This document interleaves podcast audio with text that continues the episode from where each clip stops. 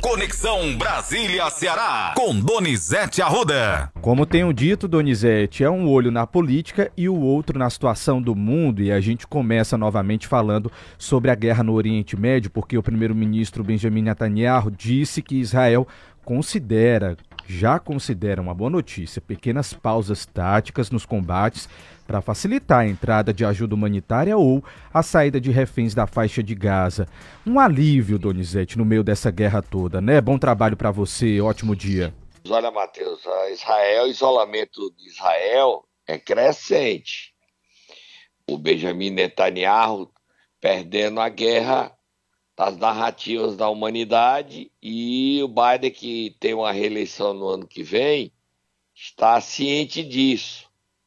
2 milhões protestaram na Indonésia, 2 milhões contra Israel. E no mundo todo, na Inglaterra, em Londres, isso faz com que a pressão contra Biden cresça e Biden aperte e pise no pé de Netanyahu. Daí essa decisão que ele falou ontem, que é a novidade hoje, de umas pausas momentâneas na guerra. A situação é muito difícil. O Netanyahu disse ontem que vai administrar Gaza, quer dizer, o país, é uma intervenção permanente, e isso não dá certo. A experiência mostra: os Estados Unidos ficou 20 anos no Iraque e saiu do Iraque chutado. Estados Unidos ficou no Afeganistão e saiu de lá e teve que devolver o Afeganistão para o Talibã. Isso não termina bem.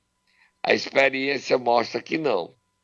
Mas vamos esperar que o bom senso prevaleça e dois estados sejam criados, já existe Israel, seja criado a Palestina e isso se solucione para novos conflitos nunca mais acontecerem. Vira página, Matheus. Vamos lá falar sobre a política, Donizete. Na verdade, economia, contas públicas, que continua na pauta aí do cenário político. O presidente da Câmara e o presidente do Senado, Rodrigo Pacheco, Arthur Lira, defenderam a meta de déficit zero em 2024. Como é que tá essas discussões, Donizete? Até por conta da reforma que vai hoje para a CCJ, a última etapa, né? É, para votar no plenário amanhã no Senado. Olha, o Rodrigo Pacheco está dizendo que não é oposição, não. Mas ele está indo de encontro às posições do presidente Lula, que defendeu que não é obrigado a ter déficit zero. Aí, como é que fica isso? Eu não sei como é que vai ficar isso, não. Lê a matéria aí, a manchete que você estava acabando de falar dessa briga, porque Arthur Lira e Rodrigo Pacheco nunca se dão bem, vivem em pé de guerra e os dois se uniram contra Lula. Os dois. Lê a matéria aí, Matheus. Vamos lá, Donizete. Manchete no jornal O Globo, edição desta terça-feira. Lira e Pacheco defendem meta de déficit zero em 2024. Presidentes da Câmara e do Senado dizem que o governo não deve mudar previsão orçamentária do ano que vem, enquanto o governo Lula ainda debate se altera a proposta de lei de diretrizes orçamentárias, LDO, para prever um déficit nas contas públicas no ano que vem. Os presidentes da Câmara e do Senado defenderam a manutenção da meta de igualar despesas e receitas em 2024. A gente tem, inclusive, dois trechos aqui de cada um dos presidentes para a gente escutar. Vamos ouvir? Vamos ouvir. Vamos ouvir. Começando pelo presidente da Câmara, Arthur Lira. Quando o presidente Lula trouxe aquela declaração, segundo o governo, para proteger o ministro Haddad ou para antecipar uma discussão, o que nós é, entendemos é que com naturalidade, se bater a meta, tem o X de consequência do arcabouço. Se não bater a meta, tem o X de consequência do arcabouço. Está lá, está votado pelo Congresso Nacional e não deverá haver mudanças na meta do arcabouço pelo Congresso Nacional, eu penso. Agora vamos ouvir um trechinho do presidente do Senado, Rodrigo Pacheco. Tem que ter muita cautela nos pronunciamentos de todos nós a respeito de economia, porque esses índices de câmbio, de inflação, de PIB, de juros, para serem positivos, eles dependem muito da harmonia política e de uma busca comum. Pronto, tá aí o posicionamento dos presidentes da Câmara e do Senado. Mas a gente tem também aqui o Rod... Fernando Haddad, tá, Donizete? Falou também, né, Matheus? Falou também. Vamos ouvir o que foi que disse Fernando Sim, Haddad. Matheus. Oi, você estava falando, Donizete? Desculpa. Não, só ouvir o ministro o Haddad. Sim. O... Vamos ouvir, vamos, vamos ouvir o ministro. Tem a mesma trajetória que teve a, produtividade da agricultura, nós temos que buscar esse resultado para que a concorrência se dê nos termos mais isonômicos possíveis. Né? Nada contra um incentivo fiscal regional, desde que ele seja transparente. É, por exemplo, do Fundo de Desenvolvimento Regional que a gente está criando, ele, ele é uma forma inteligente de você dar transparência para aquilo que você efetivamente vai fazer. Então, na verdade, eu penso que nós vamos dar um salto de qualidade muito importante com a reforma. E tem outra dimensão que me parece essencial que é desonerar 100% as exportações brasileiras. O Brasil está num momento interessante que ele está sendo visto como um dos países de matriz energética mais limpa do mundo. Daqui a pouco vão se erguer barreiras não tarifárias ou não tarifárias é, envolvendo a questão dos produtos verdes. Ou seja, quanto mais menos carbono, é, vamos dizer, inserido num produto, mais valor de mercado ele vai ter. Fernando Haddad. A situação sobre o caminho dessa reforma tributária não é consensual, Matheus. Sim. O governador Elmano está voltando, voltando da Holanda nessa quarta-feira. E ele acompanha lá da Holanda essa, com muita expectativa sobre a votação da reforma tributária, porque é o caixa do Ceará que está em jogo, né? Sem dúvidas, Donizete. Uma coisa interessante que você comentou comigo foi que uma matéria hoje da Folha de São Paulo diz que a reforma tributária deve premiar estados ou municípios que ampliarem a arrecadação. É um ponto também dessa reforma, né? Está sendo é, discutido. Tem muita coisa aí. E é, vamos ver como é que os senadores cearenses participam desse debate. Na defesa do Ceará. Cid Augusta e Eduardo Girão. O problema é que os nossos senadores não têm um maior envolvimento na liderança dentro do Senado, né? São 81 senadores, nenhum dos três tem é, influência. O próprio Cid, que é líder do PDT, está perdendo a liderança. Ele deve sair do partido nesta quarta-feira, porque a intervenção vai ser confirmada pela Executiva Nacional do partido. Vamos acompanhar. Próximo assunto, Matheus. Vamos lá, Donizete. Tem muito assunto por aqui ainda para a gente falar, mas vamos registrar que o ministro da Educação, Camilo Santana, está aqui em Fortaleza. E ele falou sobre mudanças no FIES, falou sobre a situação da construção do ITA, da sede do ITA aqui na capital também. Vamos ouvir, agora ele já está em Brasília, tá? Ele já viajou para Brasília. Já voltou? Tá? Então vamos lá. Já vamos voltou. ouvir o ministro falando sobre um novo FIES. Vamos ouvir mas estamos já elaborando um, um, mudanças mais robustas no próprio FIES. O FIES se transformou no programa mais econômico do que social nos últimos anos. Então nós vamos agora fazer mudanças é, sensíveis para garantir, até para evitar que esses estudantes possam ficar tão endividados, né, colhendo condições inclusive especiais para licenciaturas, que é um grande problema hoje no Brasil, a qualidade da formação inicial de professores no Brasil. Então nós vamos também dar condições diferenciadas para quem vai fazer licenciatura através do recurso do FIES. Então nós estamos fazendo um conjunto de ações que deveremos agora encaminhar para o Congresso Nacional. Vai precisar de aprovação de lei. As mudanças que precisavam ser feitas do ponto de vista dentro do Comitê Gestor e essa mudança mais emergencial, porque era uma cobrança do, das pessoas que estavam endividadas, né, que o presidente é chamado de desenrola da educação, mas condições muito favoráveis para que as pessoas coloquem em dia as suas dívidas do FIES.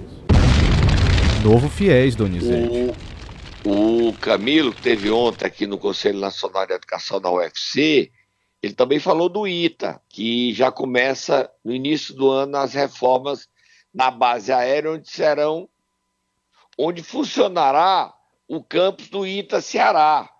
E o Camilo também anunciou a contratação, a abertura de concurso para os professores do ITA cearense.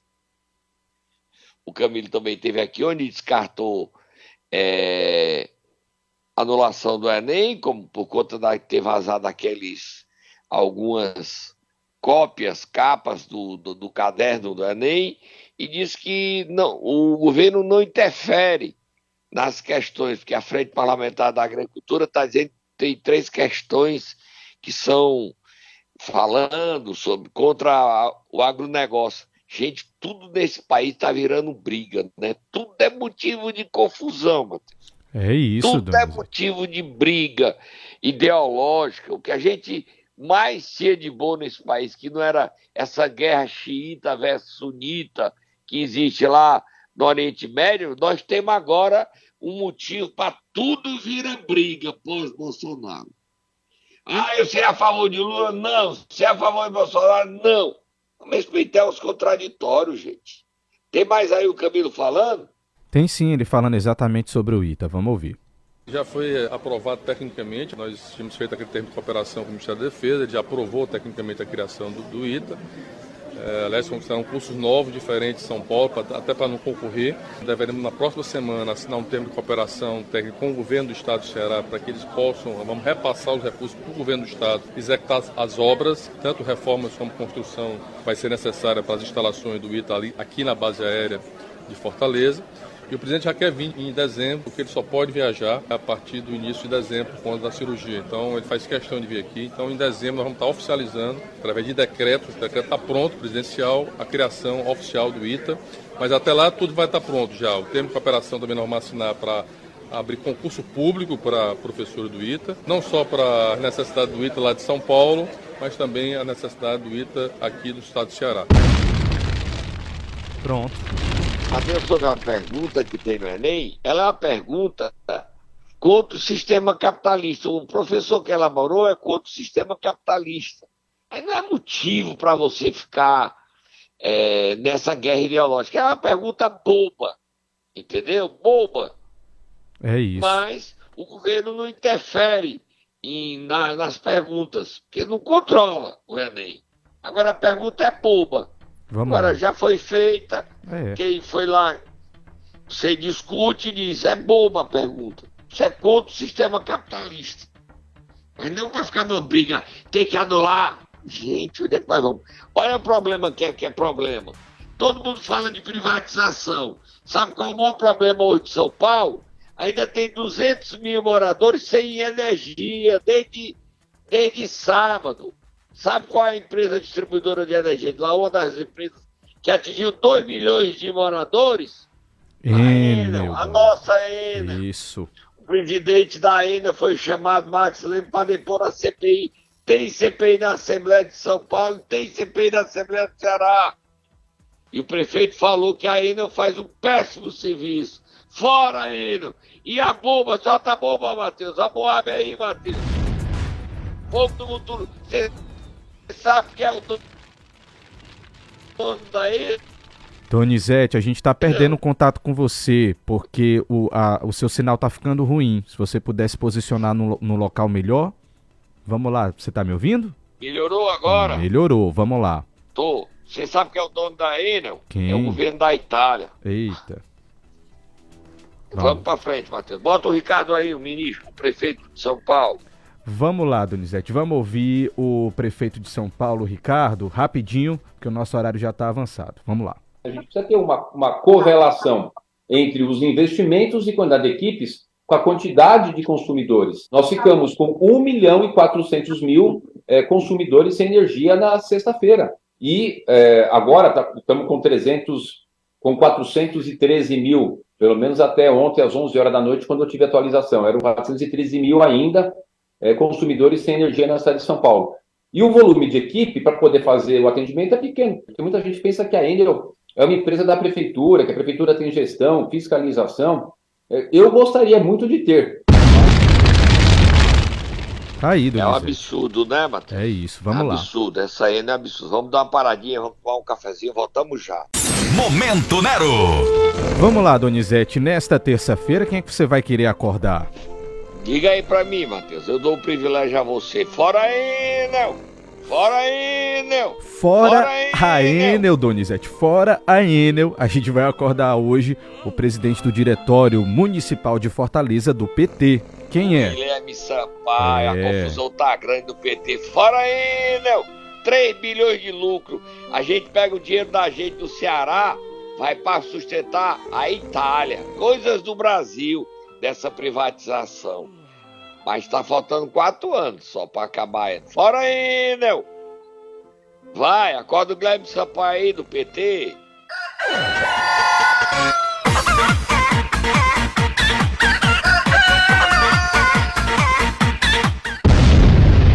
Olha, Matheus, o governador Elmano Sim. pediu para adiar para o ano que vem, até março, 15 de abril, a escolha do candidato do PT.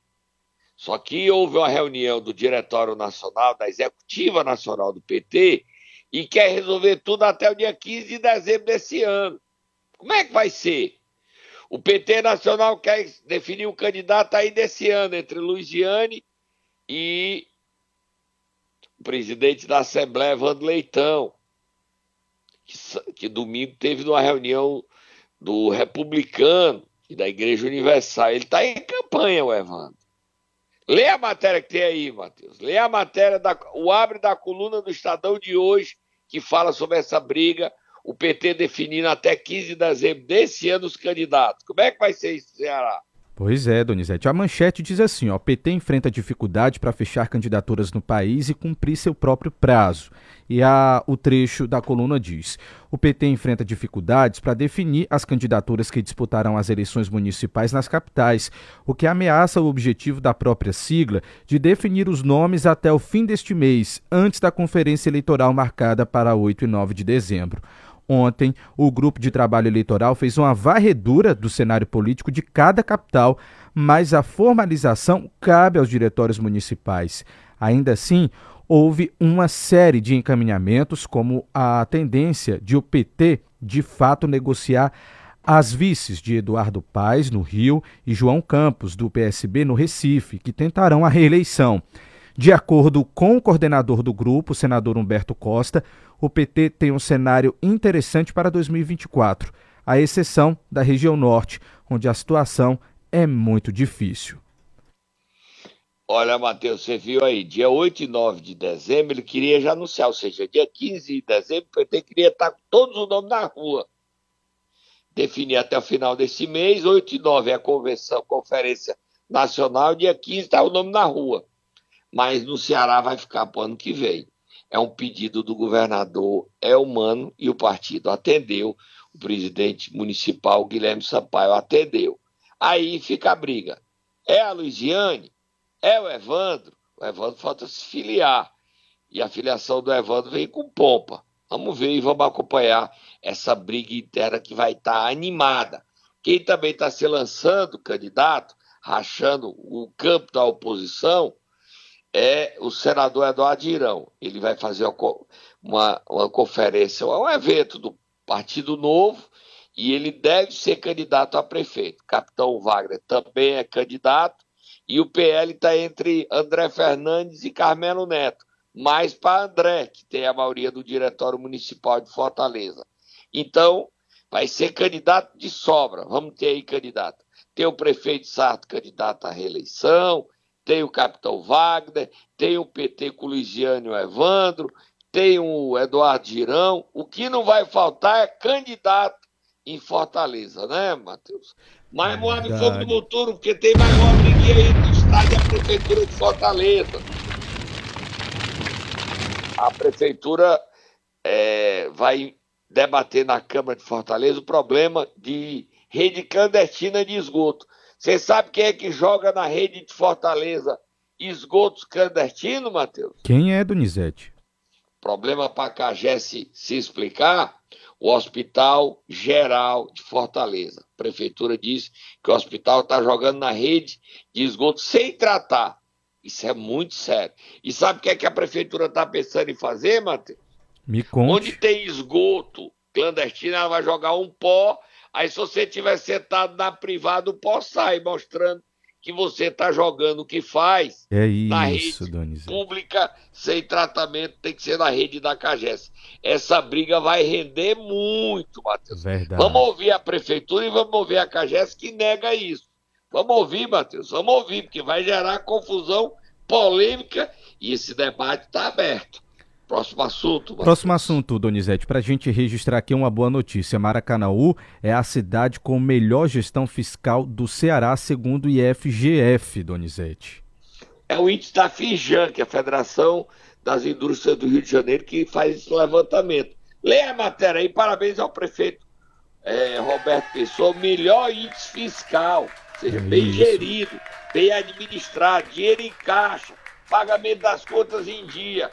Leia aí, Matheus. Segundo dados do Índice Fijan de Gestão Fiscal de 2023 divulgados nesta segunda, Maracanã é a cidade cearense com melhor gestão fiscal. A, cida a cidade atingiu nota é, superior a 9, Donizete, de no máximo de 1.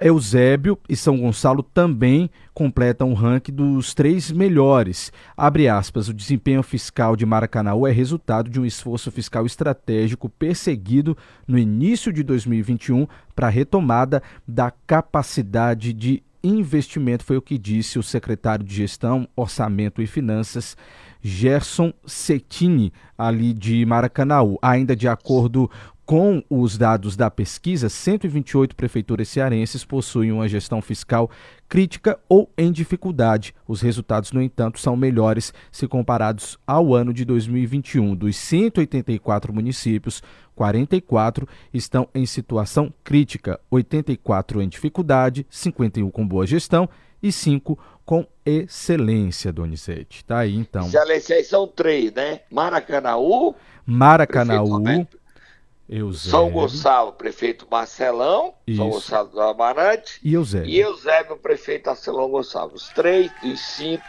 então merecem aplausos deles. Aplausos para eles, Matheus. Aplausos, é, Donizete. Tá aí. Excelência. Índice da Fijan. E é insuspeito que é a Federação do, da Indústria do Rio de Janeiro que faz esse levantamento em todo o Brasil.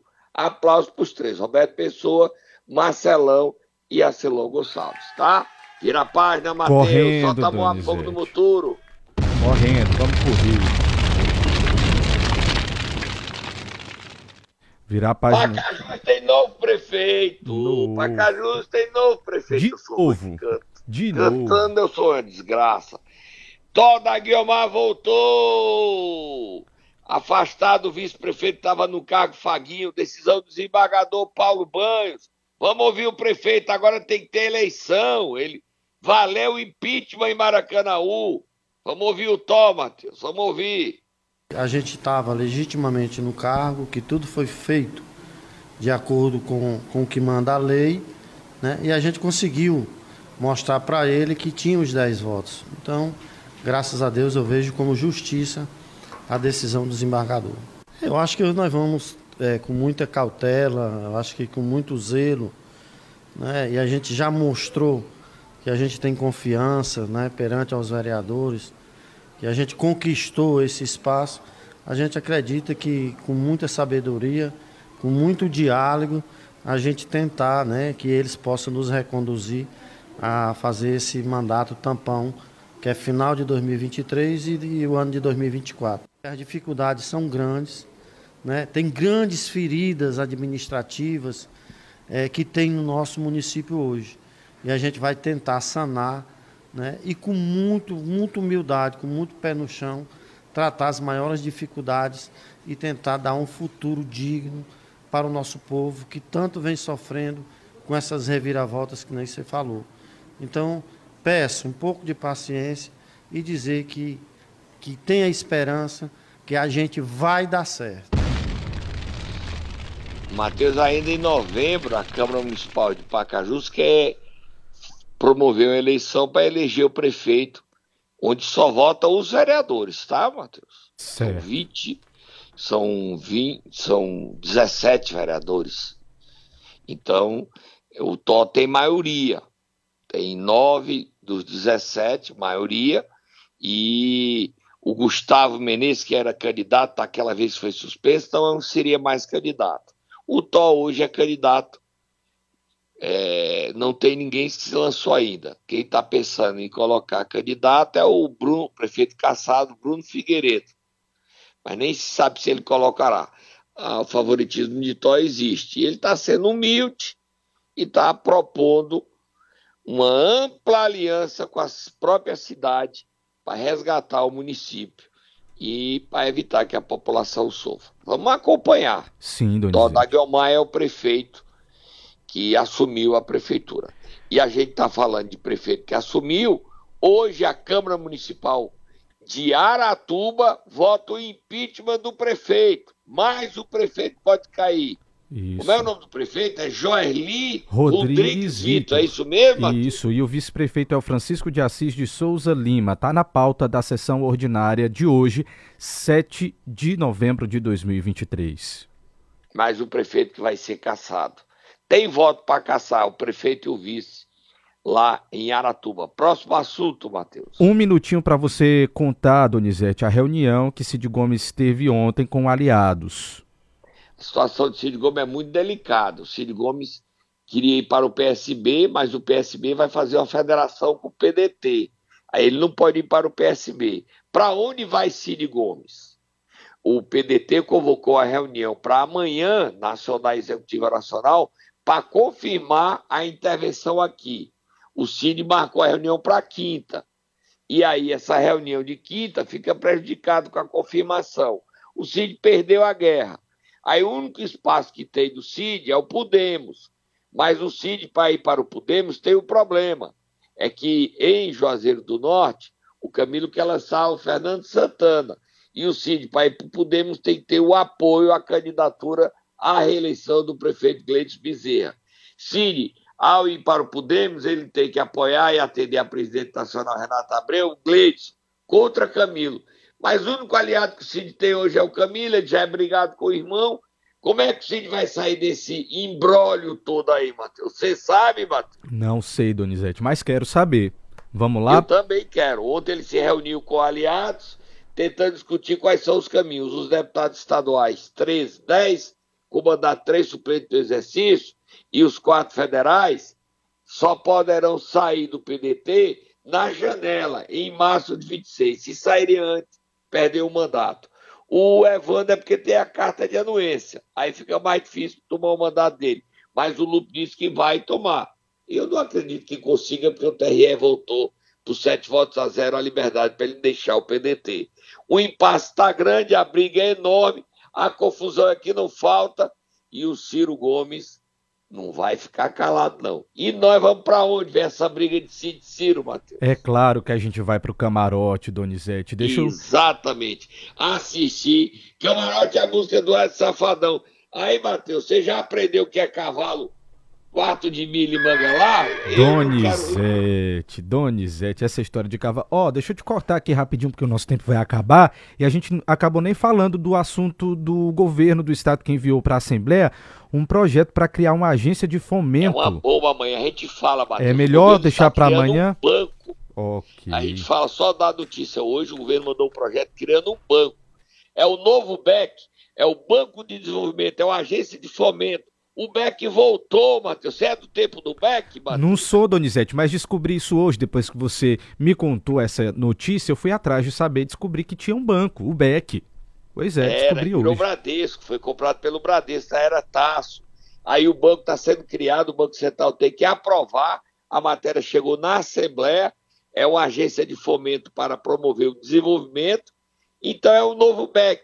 Aí, Banco de Desenvolvimento Ceará, Bandes, eu estou dando até o nome do banco. Eu não sei se o nome é esse, não. É uma agência de fomento para emprestar dinheiro. O Banco Central precisa aprovar a criação dessa agência de fomento. Um banco Banco do Estado de Ceará, ou é o BEC, ou BES, para o seu BEC, BES, Banco do Estado do Ceará, ou Bandesse, Banco do Desenvolvimento Ceará, qual é o nome melhor que você prefere? BEC, BES, Bandesse, ou sugiro o nome. O Ceará vai ter um banco. Tem dinheiro para me emprestar lá, hein, Matheus? Será, só... Donizete? Amanhã a gente Tem comenta mais. Você vai querer pegar dinheiro emprestado de um Bandesse no novo BEC, Não, no BES? Donizete. Hein? Esse negócio o realzinho de emprestado, emprestado é bom, Matheus, é bom. Vamos tá? lá, vamos Aí lá. Vamos, vamos ver se a gente fala com o líder do governo, Romeu Aldigueri, entrevistar ele amanhã sobre esse, essa agência de fomento, o secretário da Fazenda, o doutor Fabrício, sobre esse banco. Como é que vai ser? Isso. Tem dinheiro aí para nós, Matheus. Vamos Tem lá. dinheiro. É tá isso. bom? É dinheiro para pequeno, Matheus. Empréstimo de até 3 mil reais, tá? é para pequeno, esse, essa agência vai estimular. Amanhã, tá então, fica combinado de a gente contar mais detalhes desse projeto que foi enviado para a Assembleia, então, pelo governo, tá? Até amanhã, Donizete. Tchau, tchau.